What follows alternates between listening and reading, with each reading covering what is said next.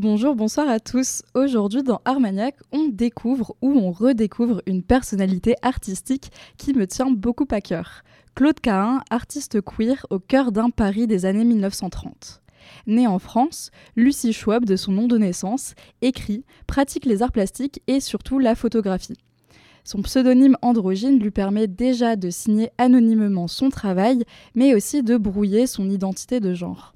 Claude Cahin, c'est une vie bien remplie entre lien avec le surréalisme d'André Breton, militantisme dans le milieu LGBT, vie politique de l'entre-deux-guerres et parmi toutes ces choses, comment oublier l'art La vie, et par conséquent le travail de cet artiste, ont été aussi très marqués par l'amour. Et pas n'importe lequel. Sa passion avec Suzanne Malherbe, peintre écologiste, utilisant également un pseudonyme, celui de Marcel Mort. Histoire d'amour clandestine, cet artiste deviendra sa compagne plus tard et les deux esprits bouillonnants de créativité entameront un projet artistique ensemble. Et pour comprendre l'art de Claude Cahin guidé par l'expérience du lesbianisme, on va d'abord faire un petit point historique.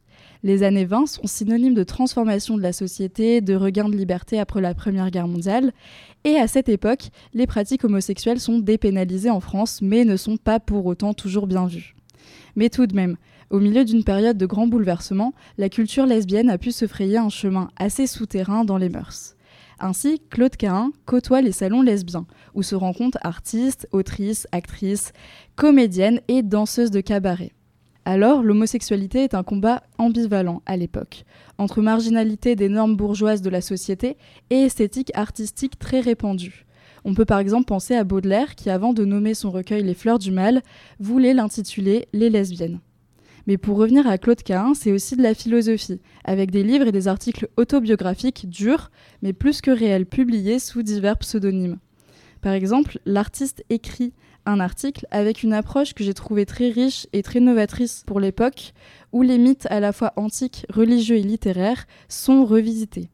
Ils sont alors l'occasion pour l'auteur de mettre en branle le mythe féminin conçu par la société patriarcale. Alors Claude Cahin réécrit de manière subversive divers contes, légendes et mythes en les nettoyant, en les démystifiant pour créer un mythe moderne, personnel et intérieur comme celui de Pénélope, la femme d'Ulysse entre rébellion, satire et inattendu. Dans cet essai, toutes ces figures féminines mythiques veulent rétablir la vérité et donner leur propre vision des faits. Elle se livre alors à des confessions dévoilant des femmes si éloignées de l'image qui leur a été imposée par la loi des hommes. Et l'une des grilles clés pour appréhender et comprendre le travail de cet artiste, c'est le théâtre. La théâtralité est au cœur du travail de Claude Cahin, qui va s'affranchir des dictates de féminité de l'époque en représentant son corps autrement par l'art. Claude Cahin dira même brouiller les cartes, masculin, féminin, mais ça dépend des cas. Neutre est le seul genre qui me convienne toujours.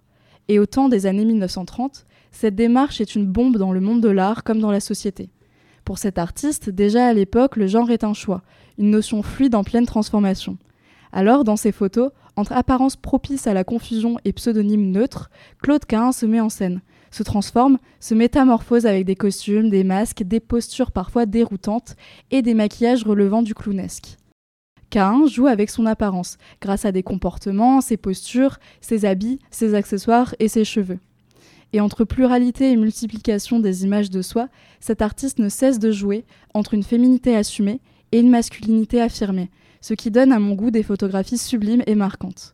Cain explore l'image de soi par des artifices, comme on vient de le voir, mais aussi avec des dédoublements, des symétries et des jeux de reflets. Son œuvre fait largement écho au thème qui est lié à la quête de soi par la métamorphose. Cet artiste était assez connu de son vivant, mais a vite été oublié après sa mort. Et je voulais vous en parler aujourd'hui parce que je trouve cela fort regrettable qu'une telle œuvre tombe aux oubliettes, une œuvre intimiste, une œuvre poétique mais engagée, en particulier dans le domaine de la photographie et échappant aux tentatives de classification. Cain ne cherche ni à provoquer ni à faire spectaculaire. C'est le soi-même qui est recherché, dans un jeu de miroir et de métamorphose permanente entre fascination et répulsion.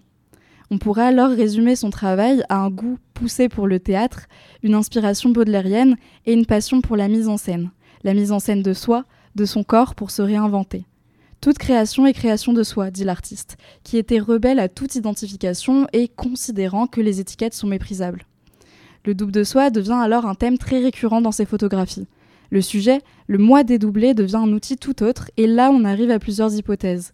D'une part, une sorte de fétichisation parodique de soi-même pour mettre à l'honneur des modèles de féminité différents.